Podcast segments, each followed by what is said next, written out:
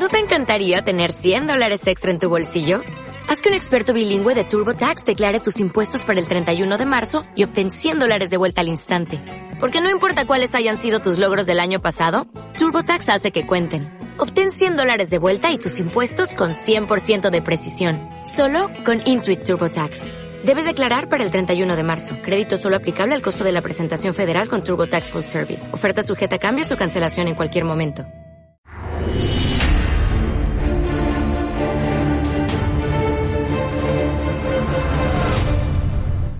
Muy buenas tardes, noches de este primer programa del año 2021 de La Hora Debemos, un programa en el que, como siempre, vamos a ofrecer criterios para interpretar la realidad, la actualidad con criterio, como siempre, en Demos. Y arrancamos con la sección internacional.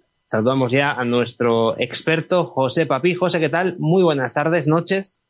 Muy buenas tardes, noches y feliz año, Xavi. Encantado de estar con vosotros en este primer programa del año un primer programa del año en el que tenemos que hacer balance de lo ocurrido en el fatídico 2020 y también eh, analizar las perspectivas que tenemos de cara al año 21, que se antoja también complicado. Si te parece, José, empezamos eh, con lo más cercano, con, con lo que ha sido este 2020 para España y lo que nos espera para el año 21 a nivel nacional. Bueno, lo que hemos estado diciendo en todas nuestras emisiones y en todas nuestras intervenciones el año pasado es que lo internacional toca y toca muchísimo a España, sobre todo una España que vive sencillamente de una sola carta, que es recibir el dinero de la Unión Europea. Entonces, eh, siempre lo internacional ha influido en España, por mucho que desde la carrera de San Jerónimo intenten mandarnos el mensaje de que no. Es decir, el 70% de la legislación que se aprueba en España es una simple transposición de legislación que se aprueba allí en Bruselas y eh, básicamente esto todavía, esta importancia, digamos, de lo internacional todavía se exacerba en una situación en la cual lo único que estamos es poniendo la mano para que la Unión Europea nos salve, nos rescate, nos vuelva a considerar un país pobre para darnos muchos fondos de, ayuda en el presupuesto comunitario normal, etcétera, etcétera. Entonces, eh, lo que hemos visto en este año es la confirmación este año que cerramos, la confirmación de que España no tiene ningún peso en el tablero geoestratégico internacional, un tablero geoestratégico que está cambiando muchísimo y esto pues se ha demostrado con, pues, recientemente con la cuestión del Sáhara y Marruecos, con las andanadas de siempre de Gibraltar que llevaban un tiempo calladitos y han vuelto a empezar, y tantísimas cosas que hemos ido comentando a lo largo del año pasado. ¿no?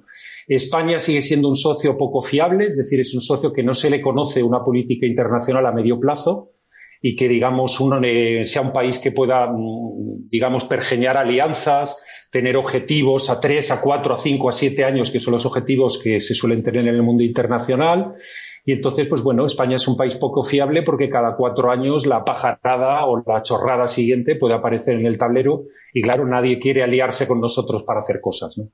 Eh, en lo internacional, digamos, ignoramos los principios básicos de, trabajar en el mundo internacional, es decir, utilizar el mundo internacional para la supervivencia de tu nación, entender que las organizaciones internacionales están ahí, pero que la gente va ahí a defender su, su tema, es decir, a defender a su Estado-nación. España muchas veces se olvida de esto y como potencia ya no media, sino casi pequeña, se olvida de esto y juega a ser el primero de la clase en estas organizaciones. España se ha olvidado de la importancia de lo militar como elemento de disuasión. España se ha olvidado de que en internacional no todo el mundo pone las cartas encima de la mesa y España también se ha olvidado de que hasta los más malos malísimos del mundo y los más buenos buenísimos del mundo tienen una lógica que suele defender estos cuatro elementos que acaba de comentar ahora. Pero España todo esto no le importa. O sea, España va a golpe de titular, a golpe de aparecer alguna vez en el Economist o de tal y en ponerse campanudos nuestros ministros de exteriores o los ministros del ramo que sea o nuestro presidente del gobierno. Y bueno, pues es una España, digamos, eh, que ya cada vez pinta menos y que lamentablemente jugamos a una sola carta. Como no nos salga bien, nos vamos a enterar, Xavi. Y no será porque no tenemos potencial, porque lo cierto es que si se hicieran las cosas bien, otro gallo nos cantaría. En fin, eh, pasamos a Bruselas, José, porque las cosas tampoco pintan demasiado bien para la Unión Europea. Desde luego, vamos a ver, la Unión Europea ya se demostró para aquellos que son europeístas, los que firman los manifiestos, todos esos catedráticos expolíticos y culturetas de turno, ¿no? Que son tan proeuropeístas, vamos, el que todavía crea que hay una Unión Europea que es algo más que un club donde uno simplemente comercia e intenta defender sus intereses, pues bueno, es que están ya directamente locos. Es decir, en el año en el cual los países se han estado robando mascarillas, donde ha sido más fácil viajar de China a Europa que de San Sebastián, donde tú estás, Xavi, al país de al lado, es decir, donde los países se han comportado sencillamente defendiendo su trasero y que me disculpe nuestra elegante y educadísima audiencia, pues en definitiva eh, la Unión Europea pues está demostrando que no es un barco a la deriva, sino que es un barco que mm, va a tener que cambiar de rumbo, va a tener que cambiar de barco casi. Es decir, la Unión Europea dentro de siete años no va a ser la Unión Europea que tenemos ahora adelante, sencillamente porque nos encontramos incluso, y para empezar, digamos, el 2021, con que no se ha aprobado el presupuesto comunitario 2021-2027. no ha pasado nunca. Es decir, el presupuesto está preapalabrado, muy hablado, mucha reunión virtual y mucha leche, pero lo que es aprobado, aprobado, incluido el plan de rescate, eh, rescate no solo el presupuesto comunitario, sino además ese famoso plan de rescate que ya anda Pedro Sánchez repartiendo urbi et orbe eh, eh, a todos sus amigos, correligionarios, comunidades autónomas, rebeldes y no rebeldes, pues bueno, que esto todavía no está aprobado demuestra hasta qué punto la Unión Europea está en crisis, ¿no? Em, se ha demostrado a las claras la pisonadora alemana con algo, algo de, de grandeur francesa hacia alrededor. Eh, no se ha recuperado aquello de que los franceses llevaran la dirección política y los, y los alemanes la potencia industrial, que eso fue lo clásico. Ahora mismo nos encontramos en que los alemanes llevan la dirección política, los franceses andan un poquito mosqueados, intentan llevar ahora una eventual dirección militar ¿no? de algo que se creara que no fuera la OTAN y que fuera una defensa europea, pero que tampoco tienen muy claro los alemanes. Y bueno, digamos que se ha perdido ya todo sentido de la estética. Yo llevo mandando este criterio a todos nuestros seguidores de que vale más la pena mirar las notas de prensa del Ministerio de Asuntos Exteriores alemán que de acudir a lo que dice Ursula von der Leyen o a lo que dice el Parlamento Europeo, lo que se dice en reuniones de Consejo, ¿no? Es decir, aquí no es que seamos magos, es que sencillamente con mirar lo que quieren defender los alemanes tienes un 90% de posibilidades que eso sea lo que pase después de X meses o de X años. Entonces, en definitiva, eh, no hay Unión Europea ahora mismo, la Unión Europea no la va a reconocer ni la madre que la parió, como decía aquel político del PSOE ¿no? hace tantos años. Eh, yo creo que en el próximo lustro ya no va a ser la Unión Europea que hoy conocemos, los países que pagan ya se han cansado, la carta a la que ha jugado España puede durar un par de años, tres años como mucho, y bueno, no vamos a reconocer a la Unión Europea dentro de cinco años. Eso es en lo que estamos y una Unión Europea a la deriva donde ya lo que quiere cada uno dentro del club es muy diferente. Es decir, ya no son solo los ingleses que los del este quieren una cosa, los del sur otra, los del centro otra, los escandinavos otra, y esto ya, digamos, las placas tectónicas ya se están separando. Y todo esto en un mundo cambiante que todavía no tiene ni presidente de los Estados Unidos, por mucho que se haya reunido el colegio electoral. Vaya año movidito en lo internacional, José, y vaya año movidito que nos espera en este 21 a expensas de lo que ocurra el próximo día 6 de enero. Bueno, se ha, se ha quedado clarísimo, digamos, ya esa, esa batalla, digamos, entre los que creen en el Estado-Nación, en la identidad de las naciones, ¿no?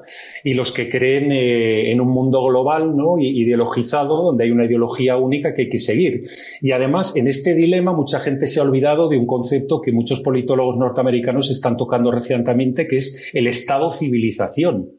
No solo el Estado-nación y el globalismo, sino tenemos el Estado de civilización, al que los globalistas suelen tolerar. Ejemplo, China.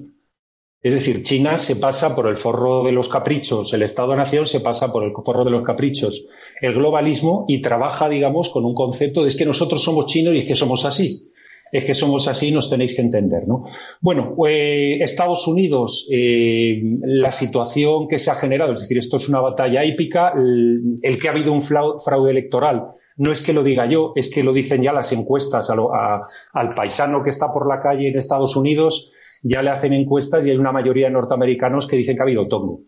Entonces, es una, vamos a ver si esos checks and balances, ¿no? Utilizo el anglicismo, esa, esa, esa separación de poderes, esos contrapesos que tiene la República Norteamericana acaban funcionando de una manera u otra, ¿no? Ya hemos visto que los jueces no han hecho mucho caso, Ahora entra aquello en la sesión esa de Congreso-Senado presidida por el vicepresidente de los Estados Unidos. Habrá más casos judiciales. Es decir, estamos viendo, se está poniendo a prueba la, la, República Norteamericana porque ya hay tantísimos analistas norteamericanos que dicen que ya es una república bananera. Es decir, se está empezando a hablar en gente que ha defendido siempre la República Constitucional Norteamericana de que nos vamos a la pospolítica, nos vamos a un mundo en el cual la sociedad civil va a tener que eh, defender sus intereses de alguna manera, porque ahora mismo, si no funciona la República con esos contrapesos, esa separación de poderes, esa representación que tiene el ciudadano norteamericano a través de, los distritos electorales, etcétera, si eso no funciona ahora, pues directamente nos vamos a ir a un campo ya minado para el populismo, para el enfrentamiento civil, etcétera. Muchos ya analistas norteamericanos, sobre todo de la derecha, están diciendo que los Estados Unidos se van a autonomizar los estados algo porque estamos hablando ya de la existencia de muchas Américas, ¿no? que es algo que hemos hablado aquí un montón de veces. ¿no? Entonces, también algo que le ha pasado a la Unión Europea es que es el fin de la Pax Americana. Es decir, la Pax Americana eh, ha ido terminando lentamente desde principios de los 90, que ya empezó, se aceleró ya con los primeros 2000 tras eh, el tema de las Torres Gemelas y demás. Con Trump ya se ha acelerado por cuatro. Y la situación es que eh, asistimos a un fenómeno único, que es que el país más poderoso del mundo, esto no ha pasado en 500 años, por lo menos desde lo que es el mundo moderno, cuando España consigue que la globalidad, digamos, empiece, es decir, que el mundo global empiece cuando con los barcos españoles y portugueses se conecta al mundo, empieza el comercio mundial. Y no solo era una expedición de Marco Polo con cuatro camellos que se iban para aquí y para ahí, pasaba cada no sé cuántos años, es decir, cuando de repente el comercio empieza a existir, desde ese momento jamás ha ocurrido que el, país más poderoso del mundo dé un pasito atrás, no un pasito adelante, sino un pasito atrás, y diga, yo ya no me quiero meter en líos, yo no quiero actuar de la policía del mundo, yo de momento no voy a lanzar más guerras, ahora veremos si vuelven los demócratas y vuelven a empezar, que eso no se sabe. Y bueno, eh, es una situación, digamos, bastante única. ¿no?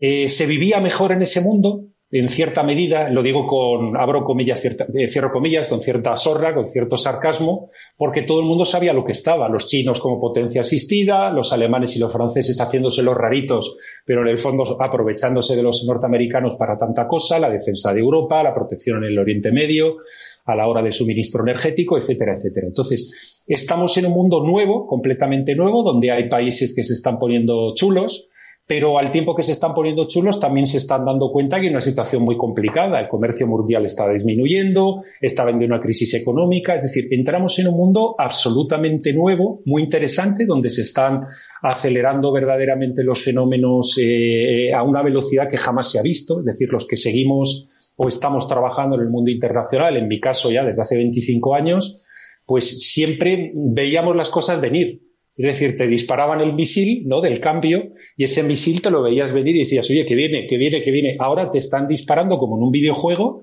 y van pasando las cosas a una velocidad que no da tiempo prácticamente a analizarlas, ¿no? Y bueno, eh, esa es un poco, va a ser un año muy interesante y donde yo creo que lo que, lo más importante de todo es qué va a hacer la sociedad civil. Es decir, en España estamos acostumbrados a una sociedad civil completamente zombie. En Europa está zombie, pero no tanto. ¿De acuerdo? Y en Estados Unidos, a pesar de lo que parece, no está tan zombie. Porque le voy a lanzar un criterio, le voy a lanzar más bien un dato a nuestra audiencia. ¿Sabe alguien cuál es el programa más visto, el programa diario de, vamos a decir, emitido por las ondas? Vamos a juntar la televisión, eh, la radio, eh, los podcasts, el mundo del YouTube y tal. ¿Sabe alguien cuándo es el programa más visto, por ejemplo, por la sociedad civil norteamericana, por los norteamericanos?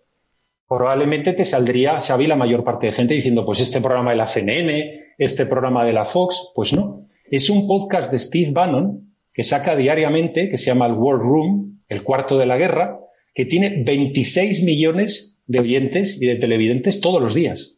Cada santo día 26 millones. Y este no es que sea, vamos, nos deja a los de, Mede, a los de Demos que parecemos el más media. Nos deja a los de Demos como algo completamente, digamos, de lo más, de lo más vulgar y de lo más común, ¿no? Y, digamos, ese es el programa más visto en los Estados Unidos. Luego, lo que quiero eh, trasladar es que sí que hay una sociedad civil más activa de lo que parece en, en otros países, ¿no? Y esta sociedad civil, digamos, es la que va a decidir en el 2021 para dónde se va el mundo. Se va un mundo de vacunas, se va un mundo de organización internacional, de una ideología única que es la ideología que se utiliza para que el comercio de los poderosos vaya más libre, vaya más sencillo, sin las complicaciones de las legislaciones nacionales, o nos vamos a un mundo donde el ciudadano recupera el control de su vida, el control de sus gobiernos, el control de, su destino, por decirlo así. Y bueno, en eso estamos. Y eh, el último criterio que puedo mandar, por ejemplo, es el criterio de la prensa internacional. Es decir, la prensa internacional, ese más media que yo estaba diciendo, ahora mismo dice, como dirían los, musulmanes, lo que es haram y lo que es halal. Ellos deciden lo que está bien y lo que está mal. Es decir, y antes la más media podía con la masa. Pero lo triste de lo que está ocurriendo ahora es que la más media puede con el bobo ilustrado. Es decir, puede con ese que lee algún libro, lee algunos dominicales y tiene algún tipo de título universitario. Y es que la más media, eso ha sido lo grandísimo que se ha demostrado, lo interesantísimo que se ha demostrado a lo largo del 2021, es que el, el más media ha penetrado en la mente de aquel que se suponía que tenía formación, que estaba viajado, que estaba leído, que era una persona que no se le podía engañar fácilmente, ¿no? Hay de aquellos tiempos donde buscabas en Google, ¿no? Metías cualquier cosa, te salía la chorrada que te salía y tú decías, bueno, hombre, como yo sé de ese tema, las cinco primeras entradas que me vienen en Google no son de fiar, me voy a la sexta, que esto sí viene de tal universidad o tal instituto o de tal estadística, de esto me voy a fiar, ¿no? Pero es que ahora estamos en un mundo en el cual eh, incluso la gente con preparación ha quedado en la trampa, ¿no? y yo creo que incluso la esperanza viene más por la masa, digamos, por ese pueblo, vamos a decir, más llano, ¿de acuerdo? Lo estoy utilizando de una manera muy coloquial. Probablemente la esperanza de esa recuperación de una sociedad civil activa venga más por ahí que por el bobo ilustrado, que yo creo que el bobo ilustrado ha agachado la cabeza, ha cedido y la demostración de vacunas sí, vacunas no, COVID sí, COVID no y todo lo que nos ha pasado a lo largo del 2020 es demostración de que la esperanza a lo mejor está donde menos, donde menos la estamos esperando. Un dato, de hecho, en torno al 60% de los españoles eh, es reticente a ponerse la vacuna, lo cual eh, ya nos da por lo menos un, halo de esperanza, eh, eh, al menos de, que están siendo algo más peleones de lo que quizás nos hubiéramos pensado en un primer momento. Por cierto, luego debate muy interesante sobre este tema, sobre las vacunas. José, muchísimas gracias por haber estado con nosotros, feliz año y nos vemos en siete días. Un placer y un gustazo estar siempre aquí dando criterios y bueno, estos han sido los primeros criterios del año.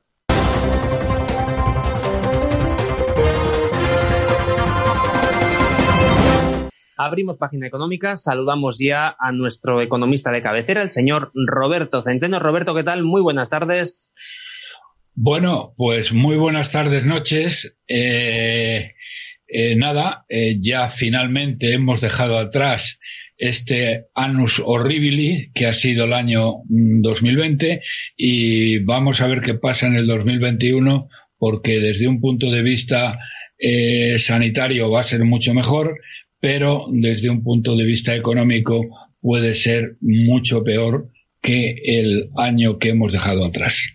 Luego haremos las previsiones para este año 2021, lo que nos espera en lo económico, pero si te parece, vamos a comenzar hablando del año que acaba de terminar, el año 2020, un año que para el presidente del gobierno ha sido sobresaliente en cuanto a su gestión. Eh, ¿Ha sido así realmente, Roberto? Bueno, verdaderamente eh, el tema el tema es, eh, es una auténtica infamia, lo que es una auténtica infame lo que dice este tío. Eh, como sabéis, eh, esta misma semana, pues él hizo un balance del año 2020 y se calificó, lo calificó a sí mismo de sobresaliente. Y claro, uno verdaderamente oscila entre el asombro y la ira. ¿eh? Porque, eh, ¿cómo puede decir este psicópata, este miserable, este mentiroso elevado a infinito, ¿eh? que es su gestión ha sido de sobresaliente cuando ha dejado 71.000 muertos y la peor gestión sanitaria del el mundo. De todo el mundo, solamente Perú está por detrás de España, eh, es el que viene inmediatamente detrás de España, en el número de muertos y de infectados por 100.000 habitantes. Verdaderamente es alucinante lo de este payaso. eh, bueno, payaso no, eh, mentiroso, traidor, todo lo que quieran. Pero luego después vamos a la situación económica. Y la situación económica, según la OCDE, de un grupo de 44 países, España era el que había realizado o estaba realizando la peor gestión económica de este grupo de 44 países. Solamente Argentina estaba más o menos a nuestro lado en cuanto a incompetencia absoluta en la gestión económica. Eh, mm, en el caso concreto de la Unión Europea, la Comisión Europea ya ha dicho que España es el país que peor gestión económica ha hecho. Y para que eh, se den ustedes cuenta de hasta qué punto esta gestión económica ha sido desastrosa, ¿eh? La renta disponible de las familias en España en el pasado 2020 ha caído cuatro veces más, cuatro veces más, señoras y señores, se dice bien y pronto, que la media de la Unión Europea. Bueno, que un tipejo miserable, canalla y traidor como este diga, se dé a sí mismo sobresaliente cuando la renta disponible de las familias ha caído cuatro veces más que la media de la Unión Europea, es que no hay adjetivos, no hay palabras para calificar la vileza y la mendacidad de este personaje. Eso, por un lado. Por otro lado, por otro lado, eh, nos han deudado en 150 mil millones de euros. Señoras y señores, nunca nadie en un solo año nos había endeudado en una cifra tan elevada. 150 mil millones de euros ha tenido que pedir al Banco Central Europeo para poder financiar la cantidad de disparates, despilfarros. ¿eh? Nos hemos ido de un 95% de relación deuda-PIB, eh, bueno, deuda según protocolo de déficit excesivo, que no es toda la deuda, ¿eh? al 125%. Es que es una auténtica un auténtico dislate, un auténtico disparate. Y dice el tío que se concede a sí mismo el sobresaliente en su gestión. Increíble, inaudito. ¿eh? el año de las colas del hambre, donde decenas de miles de personas, cientos de miles de personas viven en el umbral de la pobreza, por debajo del umbral de la pobreza, y no tienen para comer y tienen que hacer larguísimas colas para poder conseguir los alimentos que necesitan sus familias en las instituciones de caridad, eh, que por otra parte no son del gobierno, sino que son prácticamente todas de la Iglesia. ¿eh? Increíble. Y luego, eh, bueno, es que durante todo este año ha traicionado ha ninguneado a las instituciones, y ha traicionado a España y a los españoles y llevado a España al borde de la ruptura y al borde del desastre eh, político. Eh, por lo tanto, señoras y señores, eh, es que no hay palabras, insisto, para calificar, pero ¿cómo osa, cómo tiene la desvergüenza, la miseria moral, cómo es tan canalla de calificar de sobresaliente este desastre sin paliativos como jamás se había producido ¿eh? desde el año, desde hace más de 100 años, desde el año 1892 no se había conocido un desastre económico del calibre que este miserable eh, nos ha conducido. Y eh, bueno, y esto es el año que comienza. Eh, bueno, temanse ustedes lo peor. Para empezar, tenemos ya 5 millones de parados. 5 ¿eh? millones de parados. Porque, eh, aunque el INE en la última encuesta de población activa hablaba de 3,7 millones, no incluye ahí los, los ERTES, los ERTES que, que van a convertirse en ERES, ¿eh? porque ya no existen las empresas eh, que declararon los ERTES y no se van a ir directamente a la calle. ¿eh? Y luego después dos millones, tampoco incluye tanto como dos millones de autónomos que han cesado su trabajo, pero que están cobrando unas determinadas cantidades de compensación por cese de actividad.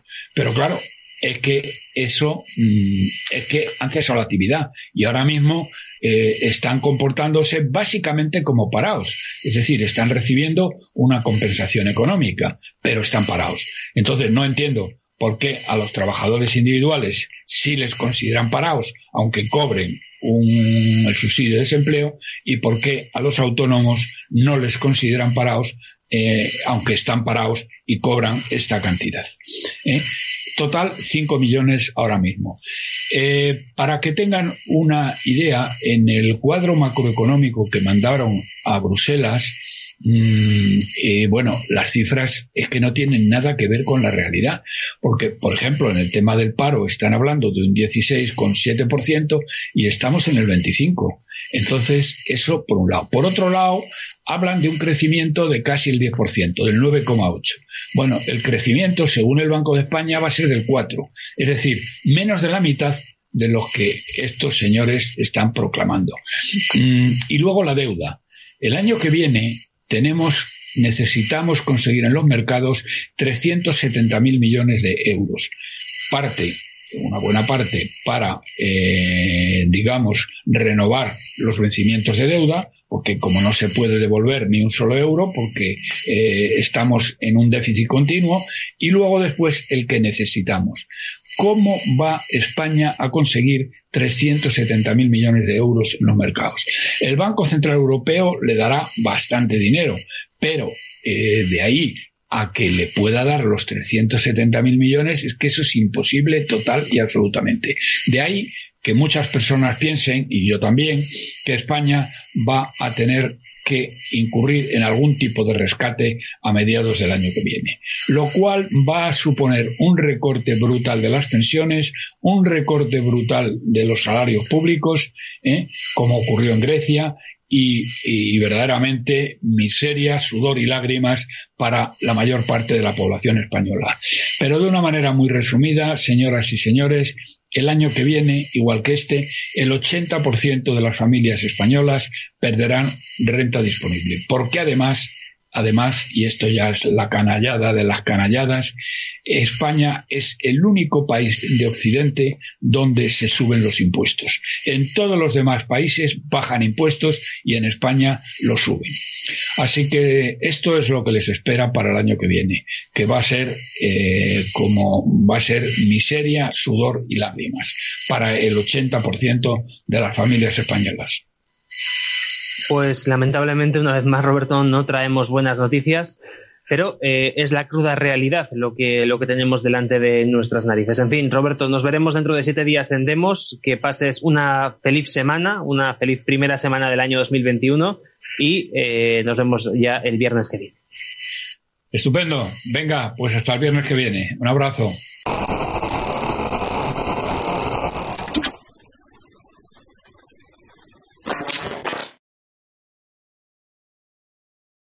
Llega la tertulia con criterio, una tertulia en la que queremos hacer balance de lo que ha sido el fatídico año 2020 y, una tertulia en la que vamos a ver cuáles han sido esos últimos coletazos en los que se ha hablado de muchísimas cosas, de una propuesta de modificar la ley de la corona, se ha hablado también de indultar de cara al 21 a los que la liaron en Cataluña hace unos años con el famoso proceso y también tenemos sobre la mesa la cuestión de las vacunas. Para tratar estos asuntos tenemos con nosotros a José Luis Escobar. José Luis, ¿qué tal? Muy buenas tardes. Hola, muy buenas tardes y feliz año. Y también saludamos a Vicente Ferrer desde Cartagena de Indias. Vicente, ¿qué tal? Muy buenas tardes. Hola, ¿qué tal amigos? Aquí desde Cartagena de Indias. Un abrazo para todos. Pues arrancamos la tertulia hablando de esa propuesta de modificación de la ley de la corona yo la primera pregunta que te hago, José Luis, es eh, si es necesaria esa reforma y de tener que hacer una reforma, ¿en qué términos habría que hacerla? Es que es un, es un poco, es, muy, es un lío bastante serio. El, modificar, el querer imponer un estatuto a, la corona. Eh, por un lado, La corona se rige pues prácticamente directamente a la Constitución y en el artículo 53 establece que la persona del rey es inviolable y no está sujeto a responsabilidad. Parece que lo que pretenden es que sí que esté sujeto a responsabilidad. Bien, aquí yo sí que haría un, inciso. Cuando se discutió en el Congreso sobre la inviolabilidad del rey en, la aprobación de la Constitución, Óscar Alzaga dijo que si el rey delinquiera, nos encontraremos ante el desprestigio y por ende ante la, eh, ante la derogación de la institución monárquica, ante el ocaso de la, institución monárquica.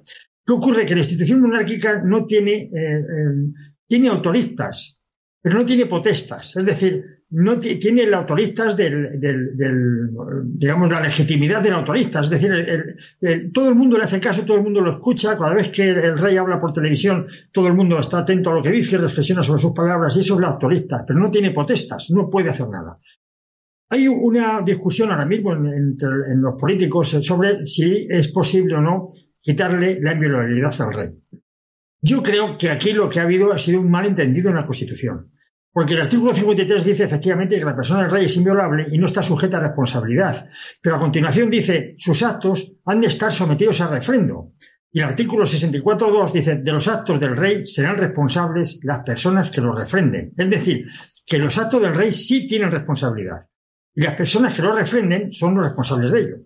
¿Se puede eh, inculpar al rey de España según la propia ley española? Pues sí, sí se puede.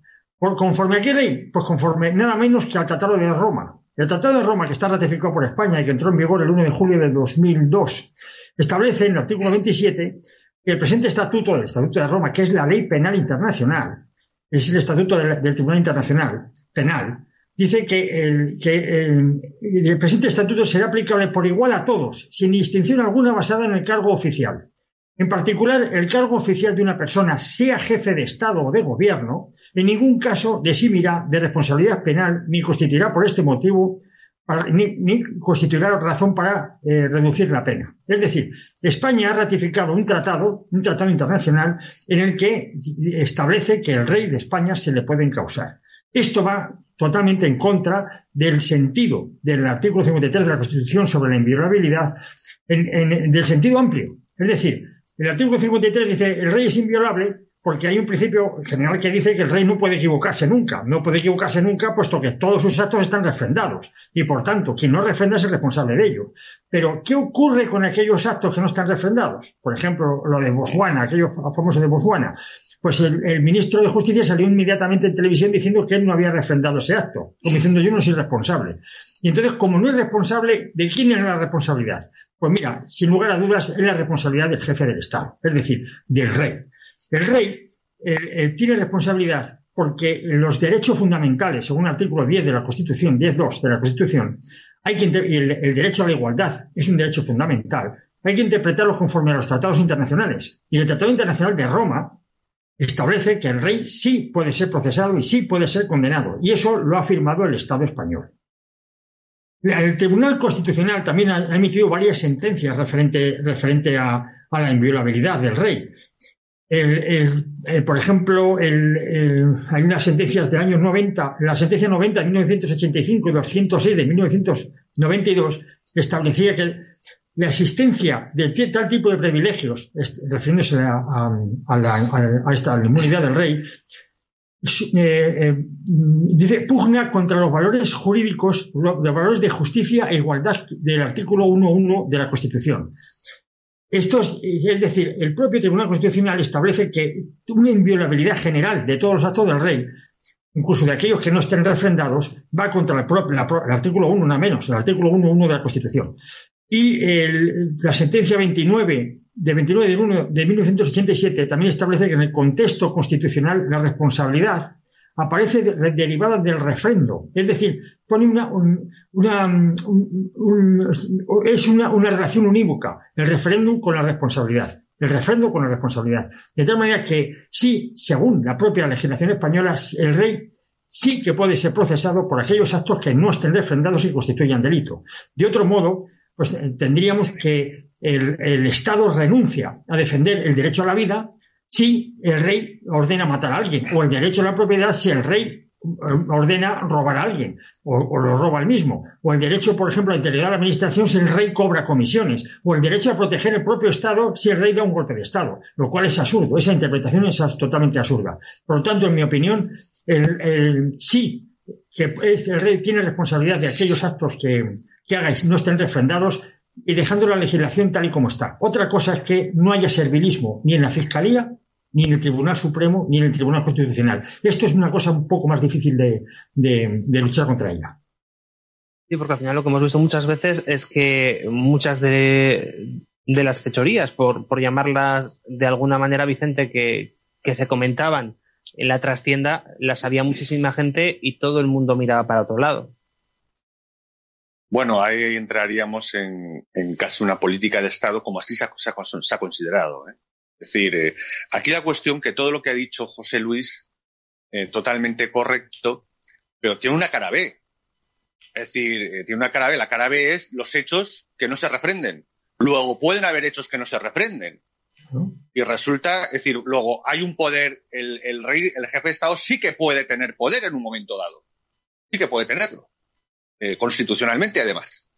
Para, además tenemos un precedente obvio que se consideró ¿eh? Eh, aunque no de un fallo constitucional expreso, pero se consideró constitucional, que fue eh, la asunción de todos los poderes y funciones del, rey durante el 23F y la ejecución de sus órdenes. Y se, consideró totalmente constitucional, cuidado.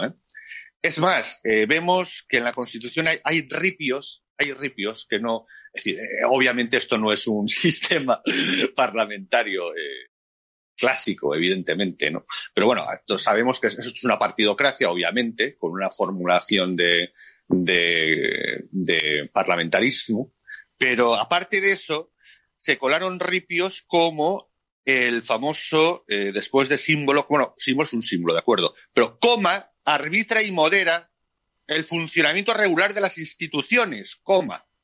Después hay varios, varias más cosas y después de un coma y una conjunción Y es donde ejerce las funciones que le atribuyen expresamente la Constitución y las leyes y luego hay un artículo de esa parte y ejerce específicamente el rey hace o el rey, es el 62, es, corresponde al rey ta, ta, ta, ta. Eso quiere decir que el arbitra y modera es totalmente gaseoso, es totalmente abierto, está fuera de esa parte de, totalmente, eh, cualquiera que sepa algo, haya leído cualquier norma eh, de y ejerce las funciones, pues coma y ejerce. Es decir, es algo, una, eh, es un elemento aparte, un elemento aparte que, en realidad es en eso en lo que se basó la actuación de Juan Carlos I durante el 23F, por ejemplo.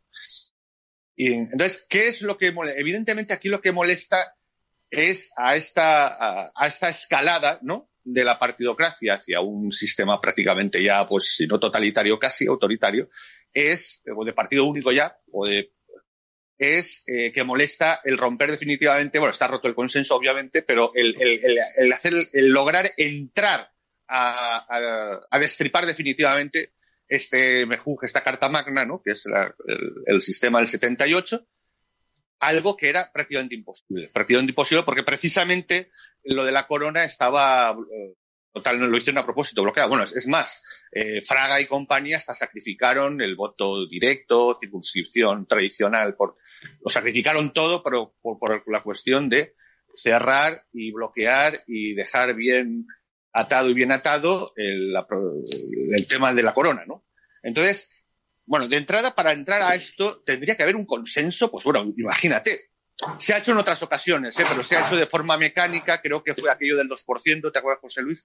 Y de pronto nos encontramos que habían 280 diputados y, sirvió a unas elecciones que hubo siguiente como eh, ese, tremendo, o sea, lo, que es la reforma más importante hay dos tipos de reforma. La reforma ya de, lo, que es una reforma casi para disolverla, que es el título preliminar y estas cosas, tienen que haber pues estos tercios, luego una disolución de las cámaras, una no sé qué. Entonces, todo eso se utilizó, claro, lo utilizaron en las elecciones y hubo, es decir, se, hizo un poco de fraude de ley, pero bueno, coló la cosa porque todos los partidos estaban de acuerdo, ¿no? Eh, se utilizó constituyente como una, una como una, ¿cómo se llama? unas elecciones y un parlamento nuevo. Es, bueno, sirvió de eso, se cumplió ese, ese artículo, el duro, el de la reforma dura, ¿no? más importante. Pero claro, estamos hablando que ¿Eso va a ocurrir? ¿Cómo van a hacerlo? Tendrán, tendrán que presionar y convencer al rey para que a su vez el rey tenga que convencer a los otros. Porque si, si no hay, si no hay eh, eh, aquiescencia del Partido Popular, de Vox, porque ya el Ciudadano no pinta nada, son diez, con solo el Partido Popular creo que ni llega, ¿eh? Habría, habría que mirarlo, a lo mejor sí solo, pero no. Eso habría que mirarlo, pero difícil, estaría difícil, tendría que ser, sería muy difícil es, obvio que hay una voluntad por parte de, sobre todo de Podemos, yo creo que Sánchez también, porque en realidad el peor es Sánchez, de quitarle al rey esas posibilidades, esas posibilidades reales de actuar. Eso también está. No solamente la, como dice José Luis, la clave de ser responsable, que en realidad eso ya está en realidad. Si puedes no tener eh, referendo y por otro lado ya has firmado lo de Roma, pues puedes ser responsable en realidad. No, no, aquí está el que el rey tiene capacidad constitucional, y algunos lo están manifestando, de, cogiéndose, claro, con cierto riesgo, por supuesto, pero cogiéndose al árbitro y modera, a lo mejor poner en jaque a las instituciones si están, si se considera que están violando la Constitución. Que bueno, podría, causas no, es que falten este año, ¿no? Pues podría hacerlo y ponerla, y, además es el, jefe de los ejércitos y podría ser arbitra y modera. ¿Qué, límites tiene eso? ¿Qué límites tiene arbitra y modera? Ninguno. Ninguno, ¿eh? Está totalmente abierto. Ahí se la podría jugar. Luego ya veríamos el Tribunal Constitucional, ¿verdad? Pero se la podría jugar perfectamente y constitucionalmente. Y podría poner hasta, si no preso, como mínimo eh, paralizar muchas cosas del Poder Ejecutivo en un momento dado, diciendo que están violando flagrantemente los derechos humanos, la Constitución muchas cosas. Es decir, es un poder real que evidentemente dentro de que sea un analfabeto funcional, pues al fin y al cabo algo en el doctorado ahí en la Complutense sabrá de, eh, el amigo Pablo y sabe que hay, hay mecanismos que no controla. Entonces se trata de entrar y romper definitivamente eh, él mismo lo dijo, ¿no? Eso, en la justicia se imparte en nombre del rey borrar, borrar la, capacidad política institucional de, la monarquía, porque sí que lo ve en riesgo. En un momento de, asalto total al poder, sí que podría actuar y constitucionalmente. Algunos pensamos, sí. Eh, eso, eso realmente, desactivar la, aunque nadie se cree que Felipe VI fuese capaz, pero desactivar la posibilidad real de actuar constitucionalmente y bueno, eh, como en 1923, por ejemplo, no quiero decir otras cosas, pero, y por supuesto como el 23 de F del 81. Desactivar la monarquía, vamos. Si os parece, pasamos al segundo tema, que precisamente tiene que ver con alguna de las que podrían liar, entre comillas, los políticos. Hablamos de ese run run que empieza a escucharse ya sobre unos posibles indultos a las personas implicadas en el proceso de hace unos años. Eh, José Luis, ¿se les puede aplicar el indulto a estas personas y, si, se si se puede, de qué manera se debería de hacer? Bueno, vamos a ver, el, indulto es una prerrogativa del gobierno. Si el gobierno quiere, naturalmente los puede indultar. Y aquí el problema que se plantea es que, eh, bueno, el gobierno está interesado en hacerlo precisamente para mantenerse en el poder. El, Partido Socialista y Podemos necesitan de los votos del independentismo para mantenerse en el poder. Y ante este argumento de ah, da igual todo, da igual la ley, da, igual la ley de, indulto, da igual todo. Y sí, sabíamos desde el principio que lo iban a hacer, sabíamos desde el principio que iban a, sacarlos de la cárcel, bien sea eh, modificando el Código Penal, bien sea a través de un indulto, se ha encontrado con el cortapesa de que eh, los propios procesados han dicho que están esperando a ser indultados o salir a la calle para volver a cometer el delito. Eso, eso sí que podría ser ilegal. Es decir, no puede sacar a alguien de la cárcel indultándole cuando promete que va a volver, que va a, volver a delinquir inmediatamente. Eso sí que podría ser eh, antijurídico. En definitiva, mira, sabíamos de, antemano que lo iban a hacer, ya han estado esperando el, tiempo más oportuno, esperarán ahora, imagino yo, con todo el jaleo de, del COVID y las navidades para hacerlo y lo harán. Y lo harán y probablemente, Vicente, pues los tengamos otra vez encabezando listas de algunos partidos políticos, lo cual es increíble cuanto menos. Sí, bueno, eh, aquí estamos, continuamos en la, demolición de todo el sistema, ¿no? Eh, la demolición del consenso. Fíjate, eh, los indultos era una herramienta fundamental del gran consenso. Era una herramienta fundamental. Fíjate, desde el año 96, o sea, desde que llegó Aznar, solo eh, han habido 10.500 indultos. Y en la época de González también hubo 7 u 8.000. Eh, el indulto era casi algo corriente del poder. Era la forma del consenso de, proteger a toda una casta política, económica, eh, que estaba totalmente en economía de Estado con el poder. Llegó a ser tan flagrante que hasta los famosos Albertos, una vez indultados, exigieron que se le devolvieran las cosas. Pues están condenados. Pues se les, exigió que, aquello de lo que se les acusaba se, se les devolviera, con un par, ¿no? Es decir, en, en algunas, o sea, eh, tal era la, situación. El indulto fue una arma, una herramienta del consenso. ¿Qué ocurre cuando el consenso se rompe, ¿no? Que a partir de la era Zapatero. Curiosamente, el indulto cae vertiginosamente. Cae vertiginosamente. En, toda la época de, de, Rajoy ya solo se, entre comillas, atreve a unos 800 indultos en sus siete años.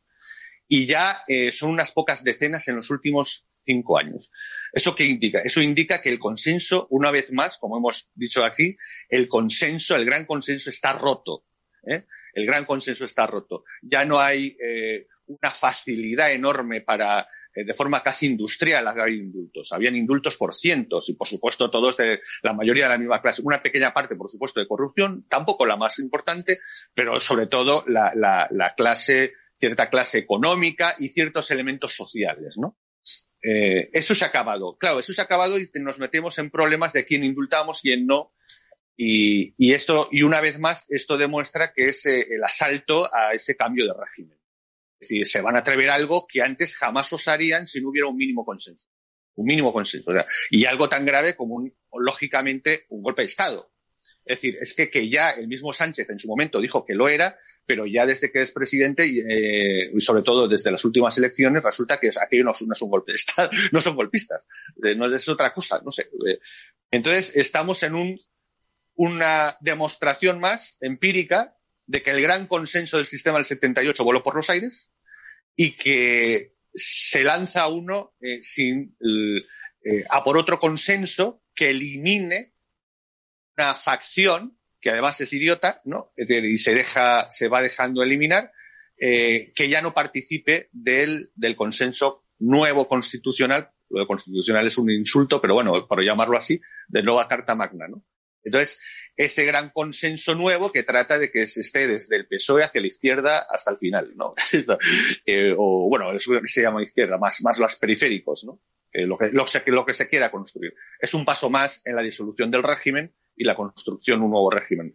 Indultar cosas así, imagínense que el gobierno Aznar hubiera, bueno, o incluso González, indultado, pues no a, golpe, a golpistas o eh, que, no se hizo. Es decir, o, bueno, otras cosas, ¿no? Del GAL. Es decir, cosas que, evidentemente ahora no, sería imposible. Sería imposible. Entonces, ¿cómo se atreven a eso? ¿Cómo se atreven a eso? Se atreven porque han roto el tema del consenso y van a un cambio de régimen. Pues vamos a ir por el último tema eh, que tiene que ver con las vacunas, las vacunas que cada vez están cobrando más protagonismo en los medios de comunicación y lo cierto es que hemos tenido ya un primer problema ante un familiar que se ha negado a que vacunen a otro familiar eh, mayor por eh, tener una demencia. Dice lo siguiente la noticia, la están viendo en imágenes, una familia sevillana se niega a vacunar a un anciano dependiente y sin facultad mental para decidir si quiere hacerlo. La Fiscalía de Sevilla investiga este primer caso de un familiar que se niega a la vacunación. Eh, José Luis, nos vamos a encontrar probablemente con un problema porque creo que en torno al 60% de los españoles son reticentes ya a priori eh, a ponerse esta vacuna que llegó hace unos días a España. Bueno, en principio no pueden vacunar a alguien sin su consentimiento. En principio la vacuna no es obligatoria. Otra cosa es que aprueben una ley orgánica o, amparados en estado de excepción, en, estado de alarma, eh, publiquen una ley en la cual eh, se suspenda el derecho a, cada persona a la integridad física en beneficio de la comunidad y le obliguen a, a, ser vacunado, quiera o no quiera. Pero en principio nadie está obligado a vacunarse. Si hay una persona que no está en condiciones eh, intelectuales o volitivas de, decidir si le van a vacunar o no, quien lo decide es su tutor o su curador, la persona que está a su cargo y que sea responsable de él. Naturalmente, si el tutor o el curador dice que, que no se le vacune, es como si lo hubiera dicho la propia persona, porque lo que hace es sustituir la voluntad del, incapacitado, lo sustituye al curador o el, tutor. Por tanto, si se niega, pues no tienen por qué, eh, por qué vacunarlo, diga la fiscalía lo que diga, ya puede investigar todo lo que quiera. Eh, otra cosa es que el ministro, y aquí sí que hay que poner el acento, el ministro de Sanidad ha dicho que la vacuna no es obligatoria, naturalmente, pero que quiere saber quién no quiere vacunarse, quién impide que se le vacune. ¿Y por qué es peligroso esto? Porque sí que puede luego dictar una norma diciendo, bueno, si coges el COVID y te infectas y vas al hospital, vas a pagar tú el tratamiento. Puesto que la Seguridad Social te ofreció la posibilidad de vacunarte para impedir que, que, te infectaras, no has querido, ahora la responsabilidad es tuya y por tanto pagas tu tratamiento. Imagínate un tratamiento en una UBI con un respirador artificial durante un mes o dos meses. Pues supone, vamos, una cantidad importante de dinero. Así que atención que no es obligatorio, pero puede dictar una norma por la cual eh, te haces tú responsable, te haces cargo de los gastos derivados de la, de la enfermedad del COVID si te infectas. Además, ahora que comentabas esa lista negra de los no vacunados que quieren realizar desde el Ministerio de Sanidad, es una lista, Vicente, que la quieren compartir con otros países europeos. Sí, aquí lo comentamos en algún otro programa, ha dicho muy bien José Luis, pero lo que pasa es que incluso en eso yo estoy seguro que no las tienen todas consigo. Es decir, eh, es muy complicado el tema legal en ese sentido. ¿eh? Eh, eh por los temas de los derechos humanos, todas las convenciones que se han firmado desde la Declaración de Derechos Humanos del 45. Ya explicamos una vez que veníamos de algo como la, ¿no? la lo del holocausto, etcétera, ¿no? Entonces, eh, la cosa estaba sensible y se, especificó bastante esto de nadie puede, tiene derecho a que no se le obligue a una, a una acción médica, por ejemplo, ¿no? la actuación médica. Entonces, claro, entrar en esos no, no, es tan, o sea, la idea, por supuesto que ha dicho José Luis es acertada, pero no, no es tan claro, ¿eh? Que se pueda eso y que eso se sostenga legalmente. Eso no, no está claro. Me estoy acordando, sé que no es un tema de salud, pero por ejemplo, para un poco castigar a los, a, a los que eran insumisos, no, a, lo, a los que objetaban, pues a los que objetaban a tener la objeción de conciencia a los 90, lo de la mili, ya eh, perdían el derecho a ser funcionarios del Estado, por ejemplo, un momento dado. Obviamente eso desapareció. Claro, eso no era sostenible, sobre todo cuando desaparece la mili, pues eh, eso no, eh, quitarte eso, es decir, es, es una cohesión de, eh, que, es difícil. El tema, por ejemplo, de, hacerte pagar el, tratamiento. Pero, pero claro, es que tienen un problema. No la especificación del, del, del bicho, ¿no? Por no jorobar más el, algoritmo del bicho, mm, no está tan clara.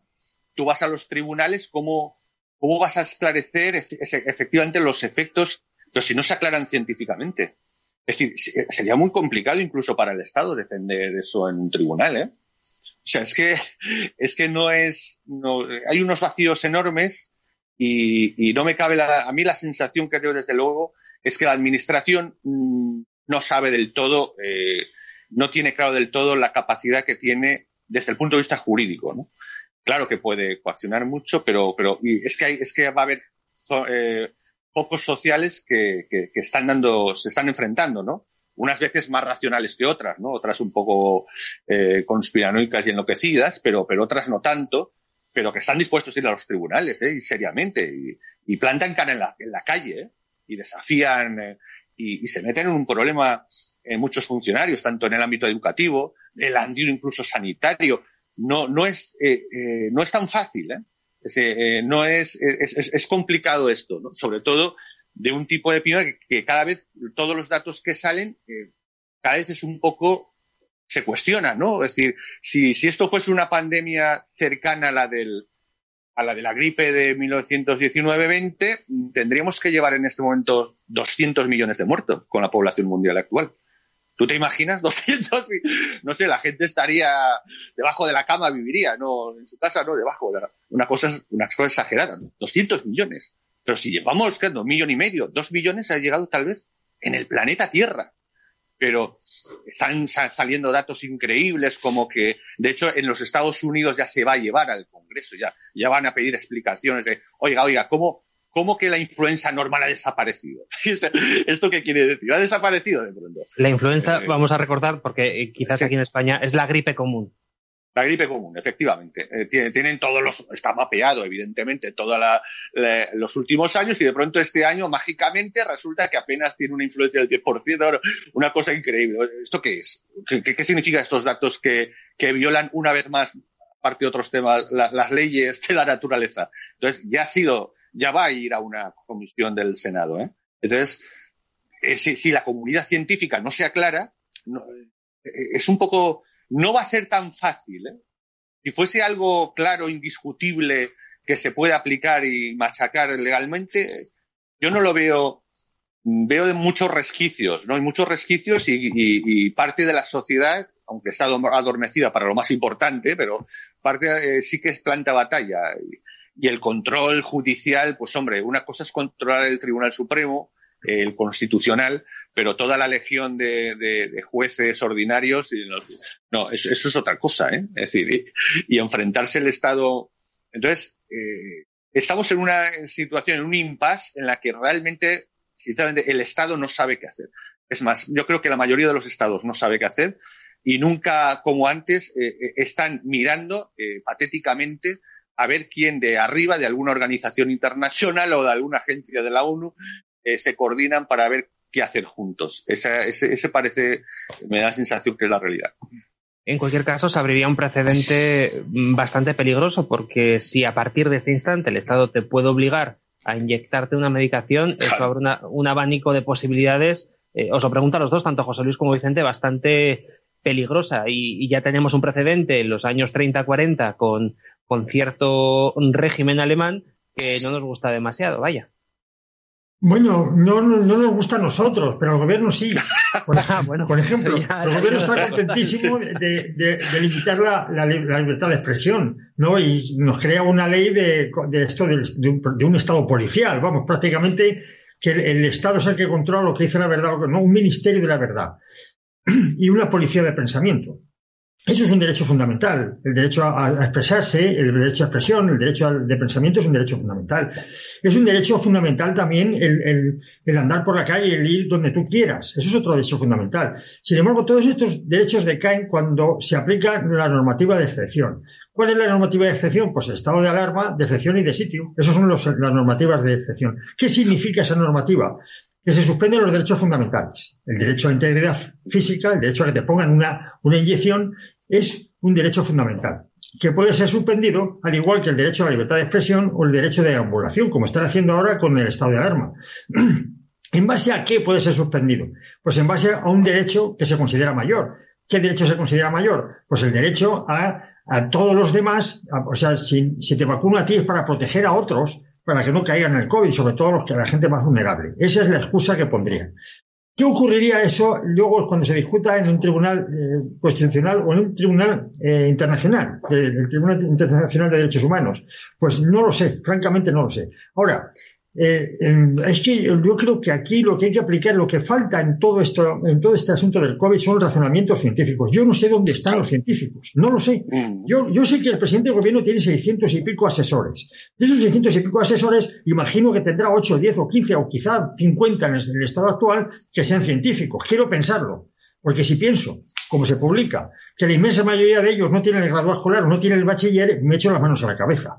Pero aquí lo que tienen que, lo que tiene de verdad, lo que hay que escuchar es a los científicos. Es decir, vamos a ver, eh, ¿Qué ocurriría si ponemos la vacuna exclusivamente a las personas mayores de 65 años o que estén en riesgo porque tengan, un, eh, tengan una, una, afección pulmonar, por ejemplo? Y dejamos en paz a los demás. ¿Por qué, ¿Por qué se tiene que vacunar a un niño de meses, por ejemplo, o de 10 años o de 15 años, cuando no se sabe si esa vacuna puede tener e-, efectos secundarios dentro de 20 años? Como ha pasado pues con otras enfermedades, pues, por ejemplo, esta eh, de, los descubrimientos que había en las paredes antes que eh, eh, traían como consecuencia una enfermedad que empezaban a, presentar síntomas a los 20 años de la exposición del sujeto a, ese, a ese tipo de material. Pues no lo sabemos pues ¿por qué someter a gente que no tiene riesgo que no, que no, y que no tiene peligro tampoco con el COVID, porque la gente joven parece que no tiene mucha, mucha repercusión. ¿Por qué? es decir, tiene que ser un planteamiento de gente científica, de gente. Mira, desde la gripe española la epidemiología se ha desarrollado bastante. Ahora parece que estamos descubriendo cuándo hay que vacunar, cuándo hay que ponerse mascarilla. Todo eso ya está estudiado desde la gripe, la famosa gripe española. En la Primera Guerra Mundial, al final de la Primera Guerra Mundial, de 1918 estamos hablando. A partir de 1918 la epidemiología ha avanzado mucho. Bien, pues yo estoy deseando escuchar a los epidemiólogos, a los de verdad, que, aparezcan en los medios de comunicación y que asesoren a los políticos diciendo lo que tienen que hacer. Todo lo demás son cabalas políticas porque todas las medidas que se están tomando tienen un interés político. Esto de, eh, cerrar comunidades autónomas. Parece que es que si cierra la comunidad de Madrid o la comunidad de Castilla y León, ya el virus va a desaparecer. O, yo es que no lo entiendo. Y aparte, teniendo en cuenta, perdona José Luis, que las comunidades autónomas no son las provincias que más o menos tienen el mismo tamaño. No es lo mismo, qué sé yo, Castilla-La Mancha que La Rioja o, Galicia o Madrid. Es que son, desde un punto de vista del sentido común, es absurdo.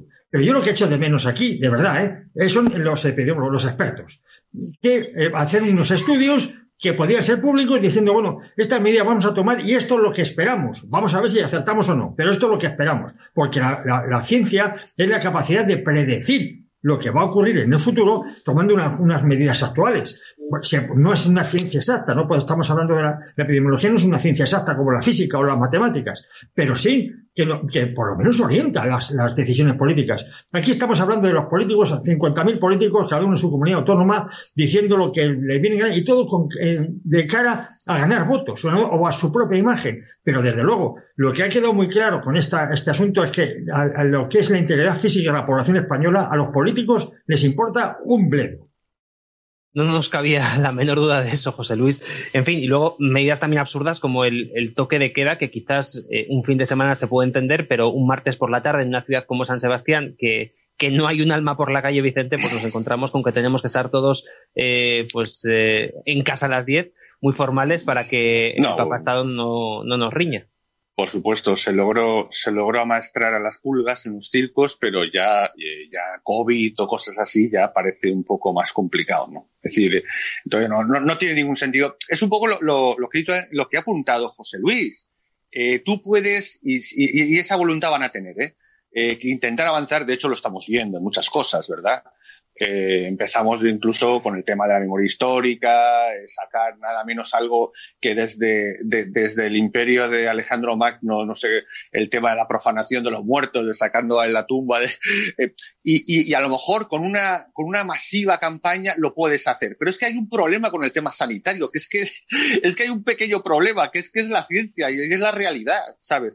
Tú puedes hasta eh, hacer cambiar la realidad, hasta hacerte parecer que un señor que tendría que estar, no sé, en la cárcel pues, directamente como el vicepresidente actual del gobierno español, por muchas razones, empezando por hasta por alta traición posiblemente, tiene de todo el señor, relacionada a competencias extranjeras, eh, contrarias a nuestras alianzas militares, que las tenemos, ¿eh? porque a veces uno se olvida que España tiene sus alianzas y todo, y sus, y sus compromisos internacionales. Entonces, o sea, de pronto te puedes hacer lograr lo que está pasando, ¿no? Que ese cambio de régimen que parece que, nadie se, atreve a detener de una forma eh, drástica. Pero, pero claro, el, el, problema con esto es que es científico, que necesitas a la comunidad científica diciéndote lo que tú quieres. Y claro, no lo puedes decir. Es que, es que los científicos mm, ni se aclaran o tienen un conflicto. Entonces, ahí tienes un problema muy gordo, ¿eh? Esto, esto no es flex, eh, doblar la ley eh, con el tema de una inhumación o el derecho de respeto a cadáveres o doblar determinados derechos de todo tipo, mm, fiscales o lo que sea, o, la unidad de España, lo que tú quieras. No, no, no. Esto es algo que es que eh, demasiado real y demasiado científico. Y claro, tanto poder como decir que los burros vuelan o es muy complicado, ¿no? Es muy complicado porque luego vas a los tribunales y, quieras que no, eh, ni, siquiera, fíjate, en la Unión Soviética no fueron capaces, el tema de Chernobyl, que fue bastante serio, es que no fueron capaces ni de tener eso, es que era muy obvio, ¿no? Es decir, ¿cómo vas a tapar eso? Eh, y cosas parecidas. Entonces, es muy difícil llevarle eh, a hacer lo contrario que dan los hechos. Y los hechos es un momento, y cada vez el tiempo da la razón. Pero en serio estábamos en una situación así como para. Tú imagínate una peste, pues no sé, que, me parecen ejemplares la gente del siglo XV, ¿no?